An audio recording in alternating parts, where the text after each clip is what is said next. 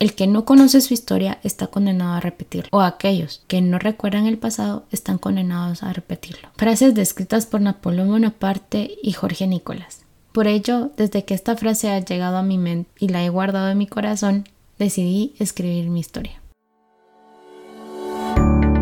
Este es un espacio dedicado para que juntos podamos aniquilar aquellas emociones, sentimientos y actitudes que vampirizan nuestra energía día a día. Soy Andy y te doy la bienvenida a una escena más de este podcast que llamamos Matamoscas.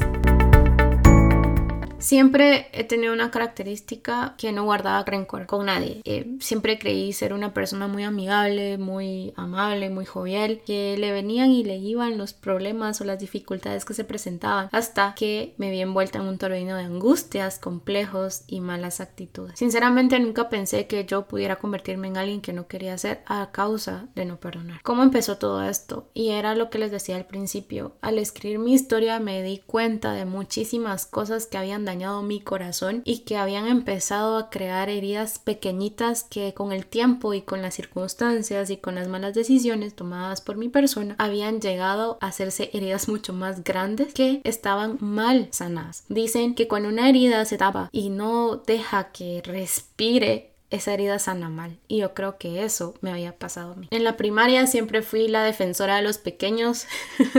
me gustaba pegarle a los niños que, que les hacían daño a los niños chiquitos. Eh, siempre fui manda más también. Parte que mis amigas también eran un poco parecidas a mí, entonces como que tenía un poco de ejemplos dentro de todo eso. En secundaria fue diferente, fue un reto mucho más profundo para mí porque pues fue todo lo contrario. Yo pasaba de ser una líder en primaria y en secundaria llegué a ser nada y creo que todo eso también con todas las heridas que yo traía desde pequeña ahí empezaron a aumentar. Empecé a crear una barrera mucho más fuerte en mi corazón, en mi mente que no me dejaría de nadie, pero sin embargo eso empezó a crear en mí una persona que no era. Cuando llego a la universidad todo cambia, absolutamente todo cambia. Me doy cuenta que a mí me gusta tener el control de las cosas y que cuando no lo tenía mi frustración era como si viniera un problema mayor al que estaba viviendo en ese momento y entonces empiezo a notar varias cosas en mí que no están bien, pero sin embargo no tomo cartas en el asunto, simplemente sigo viviendo, sigo perdiendo amistades a causa de mis acciones, sigo siendo una persona que tal vez no,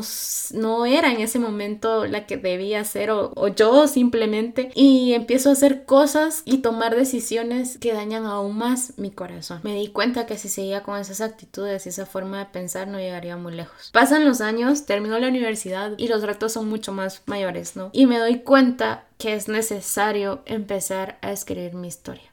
¿Por qué? Porque eran ciclos repetitivos en mi vida, eran circunstancias a las que le estaba huyendo totalmente que no quería enfrentar por miedo a qué. Tenía miedo en ese momento que cuando se presentaban las dificultades yo simplemente huía. Y entonces entendí y regreso a la frase que les mencionaba al, inicio. Y es que si yo no conozco mi historia voy a estar atada a repetirla. Porque yo no voy a saber en qué momento fue que mi corazón empezó a herirse. Yo no voy a saber en qué momento abrí esa puerta para que lo que me afectaba o que los complejos que en este momento he tenido se hayan maximizado, que hayan tomado posesión más allá de las cosas buenas en mi vida. A razón de eso me vuelvo una persona muy difícil de expresar sentimientos positivos. Los negativos pues no me eran difíciles de decir o de expresar con mis gestos, pero los positivos se volvieron como un tabú para mí. Y entonces llegó el momento de decir, debo perdonar. Siempre se me había enseñado el perdón, pero nunca lo había practicado en mi corazón realmente. Nunca había pasado de cuerdas vocales al exterior el, el perdón como debería ser. Y entonces, ¿a quiénes debería de perdonar? ¿Por quién debería empezar? Y al seguir escribiendo mi historia, me di cuenta que debía perdonarme a mí primero. No crean que fue fácil estar recordando la película una y otra vez, las escenas que en algún momento quise eliminar por mucho tiempo de mis pensamientos, pero supe que era necesario. Supe que no podía avanzar o seguir al siguiente nivel sin decir, te perdono, Andrea, te perdono por aquellas malas decisiones que tomaste que te llevaron a la deriva muchas veces y sin justificación ni nada, pues debía ser totalmente transparente conmigo también. Perdonarme por querer ser alguien que no era, por querer complacer los deseos externos antes que los míos, por querer también ser dueña de mi vida. Me di cuenta que antes de empezar a perdonar momentos y personas que habían influenciado en la construcción de la barrera, debía practicarlo conmigo. Jugar a ser Dios en la vida no lleva nada bueno. Es como intentar hacer una comida o un postre gourmet sin los ingredientes. Y bueno, está bien, dejen los ingredientes por un lado, sin el proveedor de los mismos. Así, así fue mi vida durante 25 años, querer intentar llevar las riendas de mis caminos pensando que estaba sola y que solo yo podía velar por mi bienestar. Pues hoy les digo que nada de eso fue cierto.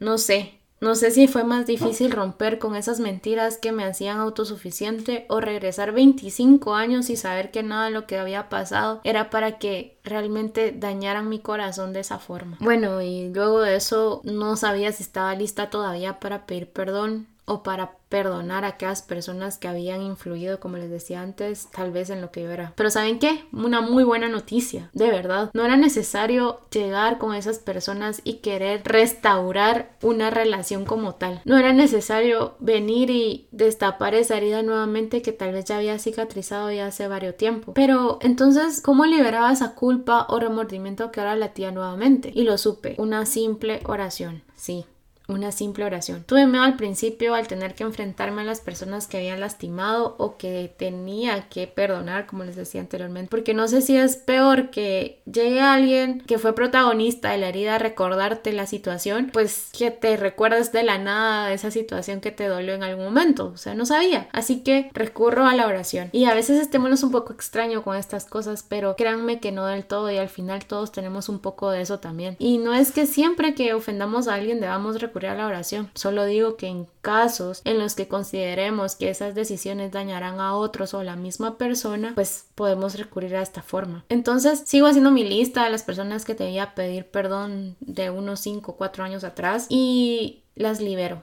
sin saber que estas personas estaban atadas a mí. Cuando termino de orar, no crean que fue como, ah, ya estoy bien, soy una nueva persona. No pasó nada. Quedé con duda después, pero confié en que me ayudaría en un futuro. Pasaron los días y se presentaron situaciones en las que en algún momento yo le huía por miedo a que me lastimaran o yo lastimar debido al resultado de toda una vida mal que produjeron heridas. Pero ¿saben qué? Ya nada de eso pasó.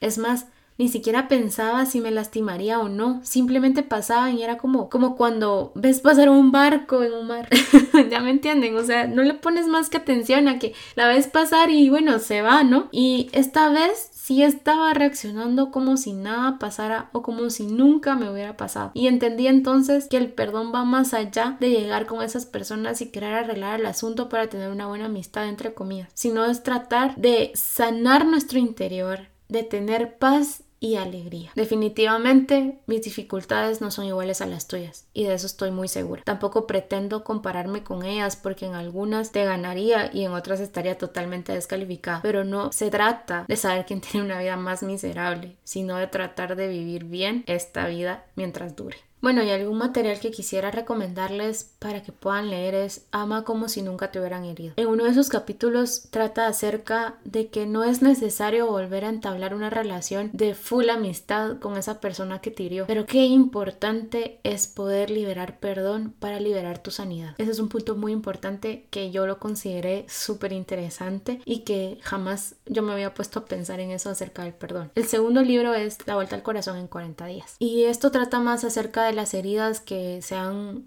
tornado difíciles de sanar en nuestra vida. Y además ayuda a descubrir los lugares más recónditos del corazón y que tomados de la mano de Dios encontraremos esos tesoros que aún no se han descubierto, oportunidades extraordinarias y ese maravilloso potencial que el Creador puso dentro de nosotros pero que posiblemente por los golpes de la vida lo han limitado. Y no dejo atrás a mi manual de vida, que se ha tornado en este tiempo de verdad un super libro para mí y que lo he entendido a profundidad en estos momentos. Y es la Biblia. En Proverbios 4:23 dice, con toda diligencia guarda tu corazón, porque de él brotan los manantiales de vida. Por lo tanto, también el corazón se puede originar una vida de amargura y frustración. La buena noticia es que también tenemos a alguien que nos ayuda y que fue ejemplo para nosotros de que podemos sanar nuestra nuestro corazón. Y ese fue Jesús, viniendo al mundo por nosotros, queriendo tener una reconciliación Dios-humanidad. Y Él recibió no solo golpes físicos, sino que también golpes emocionales o psicológicos, si quieren llamarlos así. Y él nunca guardó rencor en su corazón. Proverbios en el capítulo 17, versículo 9 dice, el que perdona la ofensa cultiva el amor.